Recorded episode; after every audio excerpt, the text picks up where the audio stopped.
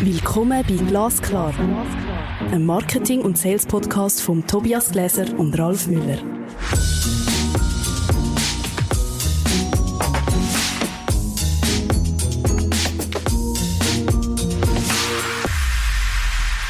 Hallo Tobias. Hallo Ralf. Heute treffen wir uns zur Episode 54. Wahnsinn. Sales Power Hour. Bitte dranbleiben. Jetzt bin ich ja gespannt, mit welcher Frage, dass du die, die Episode startest. Tobias, sag doch mal ganz kurz was zu dir. Zu mir. Hey, ich habe voll Begeisterung und das Feuer wieder äh, entfacht im Thema Sales.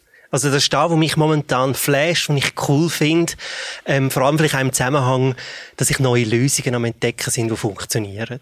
Großartig. Eigentlich kommst du aus dem Marketing, ne? Ich komme eigentlich aus dem Marketing raus, aber ich glaube, das neue oder vielleicht zeitgemäße Verständnis von Marketing ist, dass eben Marketing und Sales zusammengehört. Und durch das ich ja mittlerweile, ich glaube, schon fast 14 Jahre Unternehmen bin, gehört natürlich Sales zum Tagesgeschäft dazu.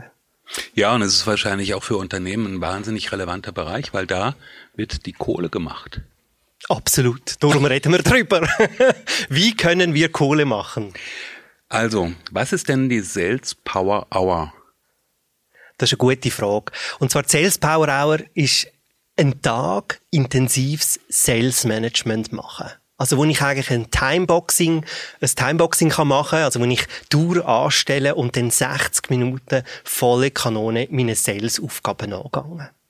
Und was ist da so besonders dran? Ich glaube, besonders ist dran, also mal grundsätzlich, dass ich mir jeden Tag eine Stunde Zeit nehmen. Oder? Wir kennen das, wir haben 100 Meetings, wir haben Bestandskunden, die wir betreuen müssen. Äh, wir sind dort und da als, als CEO, aber vielleicht auch als CSO oder auch als, als Head of Marketing. Und die Power Hour zwingt mich dazu, wirklich mindestens eine Stunde mich vollkommen im Sales zu widmen. Das heißt, es geht um die Kraft der Regelmäßigkeit. Es geht definitiv um Kraft von der Regelmäßigkeit, aber nicht nur, sondern es geht natürlich auch um das richtige Tun. Also es geht nicht darum, eine Stunde lang fließig sein, sondern eine Stunde lang Smart Sales zu machen. Okay, und was sind die Inhalte, um die es geht? Ich glaube, die unterscheiden sich wahrscheinlich je nach Person oder je nach Sales äh, äh, verantwortliche Person. Ähm, also das heißt, ich habe eine Art wie ein Aufgabenset, das ich in dieser Stunde abarbeite. Also beispielsweise bei mir sind das Ziel Deal-Pipeline aktualisieren. Also zu schauen, wo habe ich Angebot, ähm, wie kann ich die vorwärts treiben, also die, die Pipeline aktualisieren. Etwas weiteres ist zum Beispiel Aufgaben abzuarbeiten. Also du musst dir vorstellen, ich habe mit jemandem einen Explorer-Call gehabt, also ein zweites Gespräch, ähm, und habe mir eine Aufgabe gesetzt, nachzufassen, hey, du, wie wollen wir weitergehen? Oder ähm, ich, ich wollte irgendetwas auf LinkedIn äh, machen, also dass ich mal grundsätzlich seine Aufgaben abarbeite. Und etwas weiteres, wo bei mir jetzt persönlich sehr viele Ressourcen reingeht, ist ins Social Selling. Also wirklich aktiv sein auf LinkedIn. Einerseits LinkedIn-Beiträge natürlich zu machen, aber auch auf Interaktionen zu reagieren und Salespotenzial aufzunehmen. Das klingt sehr einfach, Tobias. Ich finde diese Regelmäßigkeit sehr überzeugend, aber was entsteht durch diesen regelmäßigen Prozess, den ich mir selbst einrichte und wie kannst du deine Leute damit unterstützen? Also musst du, also das ist eigentlich ganz eine einfache ähm, Erklärung. Also musst du dir mal vorstellen, wenn ich jede Woche fünf, vielleicht sind, ist die Sales Power auch nicht einfach nur ein Hour, vielleicht sind es auch 90 Minuten. Also wir sind jetzt im Moment mehr 90 Minuten wie nur 60 Minuten. Jetzt musst du dir mal vorstellen, fünfmal 90 Minuten Sales zu machen. Also an potenziellen Kundinnen und Kunden dran zu aber auch Bestandskunden weiter zu entwickeln, was das am Schluss bedeutet. Oder? Und ich glaube, da musst du mal drei Monate lang das machen und dann weißt, was es bringt. Wie du aktiv aktiv den Funnel bearbeiten. Ja.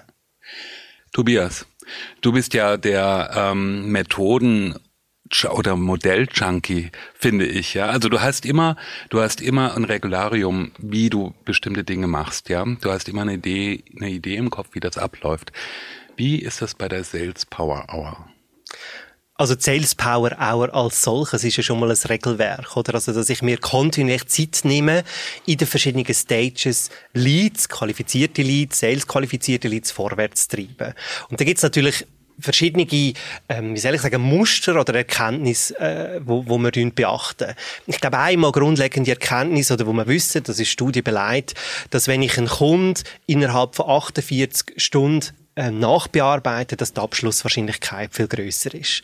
Oder also das heißt, wenn ich mit jemandem einen Explore Call habe und der nächste Schritt ist ein Angebot, dass die Wahrscheinlichkeit, wenn das Angebot eben innerhalb von 48 Stunden kommt, die Abschlusswahrscheinlichkeit viel größer ist. Das ist zum Beispiel etwas. Das Zweite ist, ähm, wo ich voll dran glaube, im B2B, ist wirklich das Sense-Making. Also heute im Sales geht es nicht mehr darum, das Gegenüber mit Informationen zu überfluten, ähm, das zu erzählen, was das Gegenüber schon weiß. Es geht auch nicht darum, äh, so Hard-Selling zu machen, also das Gegenüber in etwas reinzudrücken. Also jeder, der selber kauft und nicht in dem Sinn etwas verkauft bekommen. Ähm, also das heißt, du, du hast in der Vorbereitung auch die Frage gestellt, wie bist du einen Schritt voraus? Und ich weiß gar nicht, ob man immer einen Schritt muss voraus sein. Man muss im Momentum sein. Also wo ist mein Gegenüber im Kauf oder im Entscheidungsprozess und was braucht es Gegenüber, um einen Schritt weitergehen? Und das kann vielleicht ein können Unterlagen sein, um interne Entscheidungsträger abzuholen. Das können vergleichende Informationen sein, dass ich eine andere Option, vielleicht sogar auch von einem Wettbewerber mit meinem Angebot kann vergleichen. Also das kann sehr unterschiedlich sein. Das Wichtige ist, im Jetzt sein und das Gegenüber einfach eine total coole Sales Experience hat. Also, dass man nicht, dass es flüssig ist, dass es locker ist, dass es Spaß macht, dass man sich abgeholt fühlt und ernst genommen äh, wird. Das setzt etwas voraus, was vielleicht im Verkaufsprozess nicht so oft genannt wird, nämlich Empathie. Das heißt, die Fähigkeit zu haben, ähm, weiterzudenken, den Kunden dort abzuholen, wo er ist und weiterzudenken, wo er sein kann. Das ist eigentlich eine ganz logische Konsequenz davon. Aber ich glaube, was du vorhin gesagt hast, spricht auch ein bisschen mit den bisherigen mit der bisherigen Sales Praxis, also mit der bisherigen Praxis, wie man Verkauf organisiert. Ich glaube, es ist nicht nur Empathie, es ist Empathie kombiniert mit einer Klarheit. Ich glaube, es, es ist vorteilhaft für Unternehmen, wenn sie eben Wunschkundinnen und Wunschkunden gewinnen. Und das heißt, Qualifizierung ist eigentlich nicht nur für den Kunden oder die Kundin, biete ich das richtige Angebot oder was für ein Angebot brauchst du, sondern auch, bist du ein guter Kunde für mich? Also können wir uns vorstellen, in Zukunft zu gehen? Also es hat eine Wechselseitigkeit und neben der Empathie, neben dem Feel-Good-Modus, da ist auch harte Fragen klären. So und so schaffen wir zusammen. Kannst du dir das denn vorstellen? Also das ist vielleicht noch ein Switch. Wir kommen auch in der Schweiz schneller auf den Punkt. Ähm, vielleicht ein, ein, ein Beispiel, das extrem gut funktioniert, sind die sogenannten Bye-Bye-E-Mails. Also, wir haben ja das Ghosting, oder? Also, wir haben irgendwie zweimal einen Call mit jemandem gehabt, mit einem Offering unterbreitet und dann pfeift's, oder? Man hört Vögel pfeifen und Grillen zirpen es passiert nichts, man hört nichts mehr. Plötzlich ist man nicht mehr relevant. Und dann fasst man nochmal nach und dann kommt das sogenannte Bye-Bye-E-Mail. Also wo ich sage, hey, ich merke, du hast scheinbar andere Prioritäten oder hast keine Zeit oder es ist der falsche Moment. Wenn ich in sieben Tagen oder zehn Tagen nichts von dir höre, tue ich das Angebot schliessen. Und plötzlich passiert etwas. Alles klar. Kannst du beschreiben, was einen guten Kunden ausmacht? Ein guter Kunde oder eine gute Kundin ähm, macht sicher aus, dass sie einen, optimalen Fit auf dieses Angebot hat. Oder also für alle sein, das sind die wenigsten Unternehmen. Oder wir tun für eine spezifische Branche oder auf eine spezifische ähm, Kundengröße oder sonstige Merkmal spezifisch Angebot aufbauen. Oder? Und jeder, der diesen Merkmal nicht entspricht, ist eigentlich nicht ein guter Fit. Oder? Also wenn ich mich jetzt auf Konzernstrukturen spezialisiert habe und ähm, ein Angebot habe, das genau in diesen Strukturen optimal ähm, funktioniert, dann ist vielleicht das Kleinunternehmen falsch bei mir. Also das heißt, die Zielgruppe sollte ich nicht weiter angehen. Also das heißt wirklich nicht Türen für alle aufzumachen, sondern wirklich schauen, mit welchen Kunden funktionieren wir gut, äh, gut zusammen. Und vielleicht habe ich sogar eine gewisse Branchenspezialisierung. Also bei gewissen Unternehmen funktioniert mein Angebot, vielleicht ist aber auch, haben wir mehr einen kulturellen Match. Und auf die würde ich konzentrieren, um die Sales-Ressourcen wirklich zu kanalisieren. Gibt es denn Punkte, die wirklich ausschließlich wirken? Wie meinst du das? Also, wo man sagen würde, nee, lass es mal lieber sein, im Vorfeld schon. Also da braucht man gar keine Energie reinstecken. Also mal grundsätzlich, wenn man keine Lust hat zum Zusammenarbeiten. Hm. Oder wenn man keine lang, also wenn wir ein Angebot haben, wo eigentlich, wo Langfristigkeit, wenn man von Langfristigkeit profitiert und wir merken, das wird ganz eine schwierige Zusammenarbeit. Lieber aufhören vorher. Verkaufen ist, glaube ich, etwas sehr Individuelles. Also gibt es einen Fit, gibt es keinen Fit? Und ähm, wenn ich jetzt ein Produkt kaufe oder eine Dienstleistung, dann ähm, ist es letztendlich so, dass ich mit dieser Dienstleistung mich selbst verstärken kann, also meine eigenen Aktivitäten wie auch immer verstärken kann. Ähm, ist das nicht auch ein Ausschluss und ein Einschlusskriterium, wie gut das gelingen kann? Also die Frage ist, wie individuell du auf die Kunden in dieser Sales Power Hour zugehen kannst. Also am Schluss, wenn wir vielleicht nochmal das Gesamte anschauen, oder? Also ich habe einen Kunden oder eine Kundin und ich habe ein Angebot. Und die wollte ich matchen. Und der Sales-Prozess hat eigentlich die Aufgabe, dort zu qualifizieren. Also funktioniert das? Also sind das zwei Puzzlesteine, die zusammenführen. Und wenn ich mal ein Regelwerk aufgebaut habe, also ein Prozess, Instrument, Content, der über die Instrument läuft, und ich merke, mh, hm, Konvertierung ist extrem gut. Dann tue ich wahrscheinlich, tue ich schon am richtigen Ort Leads anfangen aufsaugen oder absaugen. Wenn ich aber merke, dass ich vorne ganz viel Kontakte habe, die ich und Unternehmen, die ich bearbeite. Und am Schluss tue ich ganz wenig abschliessen. Dann ist vielleicht die Leadquelle, findet dort die Vorqualifizierung nicht optimal statt. Ähm, also das heißt, ich glaube, das Regelwerk ist mal wichtig, um können auch lernen, was funktioniert, was funktioniert nicht, zum schauen, was geht vorne rein und was kommt hinten raus. Ich verstehe das. Ich würde gerne die Abstraktheit noch ein bisschen rausnehmen. Ja. Was bedeutet eine Vorqualifizierung? Vorqualifizierung heißt, ich habe klare Kriterien. Also, äh, wir wissen, dass ein Kunde mit so, einem Marketingbudget schon mal passt. Wir wissen, dass wenn zum Beispiel die Muttersprache Deutsch ist, dass die Qualifizierung viel höher ist. Wir wissen, dass die und die Branchenansiedlung hoch ist. Und da gibt es kulturelle, vielleicht softe Matches. Kulturell funktioniert, man merkt, man redet vom Gleichen. Also ich habe so einen Kriterienkatalog von objektiven und subjektiven Kriterien, wo ich über das Gegenüber habe. Und vielleicht tun nicht alle Kriterien matchen, aber ein Großteil sollte matchen, wenn wir wissen, erfahrungsgemäß bei den Bestandskunden, wenn die Kriterien erfüllt sind, dann funktioniert es und es gibt eine langfristige Zusammenarbeit. Verstehe. Bin ich genug konkret? Ja, ich würde gerne noch weitergehen. Und zwar, ja. ähm, kannst du denn von einem ganz konkreten Fall aus deiner Praxis sprechen, jetzt ohne natürlich Unternehmensnamen zu sagen, was man mit der Sales Power Hour erreichen kann? Mit der Sales Power Hour erreiche ich am Schluss mehr Umsatz. Oder? Also, wir merken, oder, Unternehmen fangen an von Marketing machen. Und wenn sie von Marketing reden, dann reden sie meistens von Webseiten und Social Media. Oder? Und das lenkt einfach nicht, oder? Also, das ist am Schluss wie, ich wärme auf und ich schließe nicht ab. Oder? Also, wir machen ein bisschen viel gut, alle fühlen sich gut, aber am Schluss steht niemand da und schließt ab. Und Sales Power Hour hat die Aufgabe, dort, wo es warm ist, oder dort, wo es am wärmsten ist, dort anzudocken und die durch den Prozess durchziehen und zum Abschluss zu führen. Das ist die Aufgabe der Sales Power Hour. Und zu schauen, wo muss ich hingehen, wo sind die low-hanging fruits, wo ist die Wahrscheinlichkeit am grössten, dass wir abschliessen, aber nicht einfach irgendjemand, wie vorher gesagt, bei den Wunschkundinnen und Kunden. Also ich tue mich dort darauf konzentrieren. Wenn ich mit Wunschkunden arbeite, mhm. heißt ja auch, dass ich ähm, in einem ganz anderen Ökosystem unterwegs bin irgendwann mal, ja, weil ähm, mit Wunschkunden muss ich nicht diese leidigen Auseinandersetzungen führen. Es, man kennt es ja, es gibt Kunden, da matcht es nicht von, da matcht es von Anfang an nicht.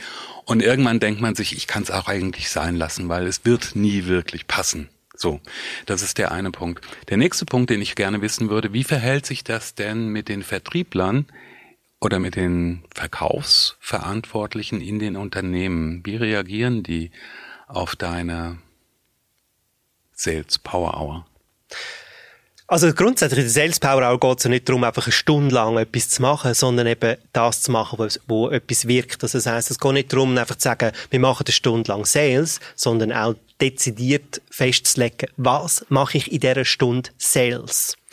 Und dort braucht es ja den Kurzschluss vom Business, also die Rückkopplung, die sagt, dort und dort ist es für uns spannend, dort und dort brauchen wir Business. Also es geht nicht darum, ich weiss auch nicht, ähm, das Angebot oder, oder im Produktbereich A abzuschliessen, wenn wir merken, wir brauchen eigentlich im C mehr Business, also dass in der Sales Power auch der Fokus gelegt wird und aber auch Verknüpfung mit Marketing und Sales, dass man schaut, wo sind wir momentan dran, wo wird aufgewärmt, also ist die Herdplatte hinten oder die Herdplatte vorne, wo das Wasser anfängt kochen, dass ich eben dann auch dort andocke und zum Abschluss führe. Und am Schluss, ich glaube, es wird alles flüssiger. Also ich glaube, man kommt in einen Flow rein. Und, und was ich sehe im Alltag ist, dass ganz viel Verkaufsmanager, äh, Salespeople, ähm, vieles machen, engagiert sind, aber es ist nicht so konzentriert und auch nicht so klar. Also man macht einfach, man macht viel und dann ist man zufrieden, aber es ist nicht fokussiert. Und Sales Power Hour hat die Aufgabe, eben auch fokussiert zu arbeiten. Das heißt, du bringst mehr Konzentration in den Prozess. Völlig. Mhm. Und wie verhält sich das mit Marketing und Sales? Also so Früher hat man mal gesagt, das sind so die natürlichen Feinde. Wenn man äh, näher, den, den Unternehmen näher gerückt ist, stellt man das dann irgendwann fest? Also die Sales Power Hour, die tut ja noch nicht von sich allein Marketing und Sales Alignment äh, lösen. Also Nochmal schnell. Sales Power Hour ist ein Bootcamp, eine Stunde am Tag, dass es nicht untergeht, das Richtige zu machen. Das Marketing und Sales Alignment, das muss natürlich nebendran passieren. Also ich würde wirklich empfehlen, dass sich Marketing und Sales, wenn nicht wöchentlich, mindestens zweiwöchentlich oder monatlich sich austauscht und einmal im Quartal, wo man ausführliche Reportings macht, also wirklich Performance-Analyse, dass dort die Verkaufsverantwortliche, aber auch die marketingverantwortliche Person jeweils in der anderen Disziplin mit dabei ist, dass sie versteht, was machen die, um immer wieder zu schauen, sind wir miteinander vernetzt und verknüpft. Das wollte ich wissen. Im Idealfall rücken Marketing und Sales enger zusammen. Völlig. Mhm. Und wir fangen an, mit Daten zu arbeiten. Oder also mich interessiert ja, wenn wir jetzt nochmal zu der Herdplatte gehen, oder hinter rechts ist aufgewärmt worden, woher kommen denn die Leads? Sind wir dort am richtigen Ort dran? Also es ist, geht darum, ähm, so ein, so ein Closed Loop Reporting zu machen, ähm, dass wir eben die Aktivitäten vom Marketing, Sales, aber auch vom Business zusammenführen und sagen, hey, wir müssen an einem Strang ziehen. Was machen ihr? Was machen wir? Was machen die? Ähm, macht das alles Sinn? Nicht nur was Umsatz und, und Businesserfolg anbelangt, auch was Customer Experience anbelangt. Also ich muss doch wissen, wenn ich mein erstes Sales-Gespräch mit jemandem bin, wo hat es vorher angefangen? Was, wie ist die Person vorher schon bearbeitet worden? Weil allenfalls könnte das auch Eisbrecher sein, um ins Gespräch zu kommen. Das ist also ein ziemlich lebendiger Prozess, weil ich äh, Try and Error im Prinzip immer mit eingebaut habe und somit dauerhaft eine Optimierung im Verkauf sich einstellt. Genau, es ist Try and Error, aber jedes Try wird dokumentiert und es ist nicht nachher einfach Error, wir haben das Gefühl und ich fände und es wäre und so. Ich habe Daten, die belegen. Oder? Also ich brauche mal irgendwie einen Weg, wo ich gehe. Ich brauche eine Dokumentation von dem Weg und dann können wir nachher auch identifizieren, warum hat es nicht funktioniert. Vielleicht ist ja nicht das ganze Regelwerk, das nicht funktioniert. Vielleicht ist ja ein einzelnes, ein einzelner Meilenstein drin, der nicht so ähm, funktioniert, wie wir uns das wünschen. Verstehe. Und wie sieht die Zukunft aus mit der Sales Power Hour? Also ich habe grundsätzlich die Frage, wohin geht es mit Sales? Ich glaube, dass unter Unternehmen realisieren, dass der klassische Sales im Alleingang Oldschool auf Papier und Excel, dass das nicht die Lösung kann sein. Ähm, also ich denke, die, die, das Berufsbild kommt nochmal total spannende und auch attraktive, aber auch herausfordernde Aspekte mit über. Also ich, ähm, ein Sales muss nicht nur der Kunde oder die Kundin verstehen. Sie muss auch wissen, wie du nicht digitale ähm, Tools einsetzen, um eben die, die Customer Experience ähm, schöner zu gestalten oder dass die besser wird, aber auch mein eigenes Arbeiten effizienter machen.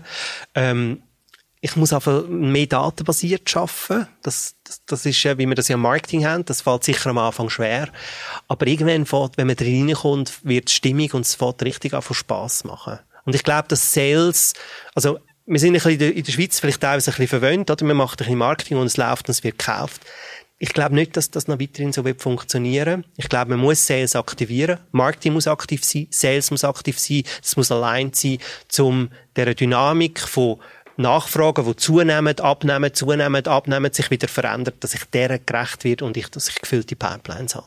Ja, ich kann mir auch vorstellen, dass Erfahrungen, die im Marketing und Sales bisher gesammelt wurden, ganz gut einfließen können in die vielleicht neu zu gestaltenden Prozesse.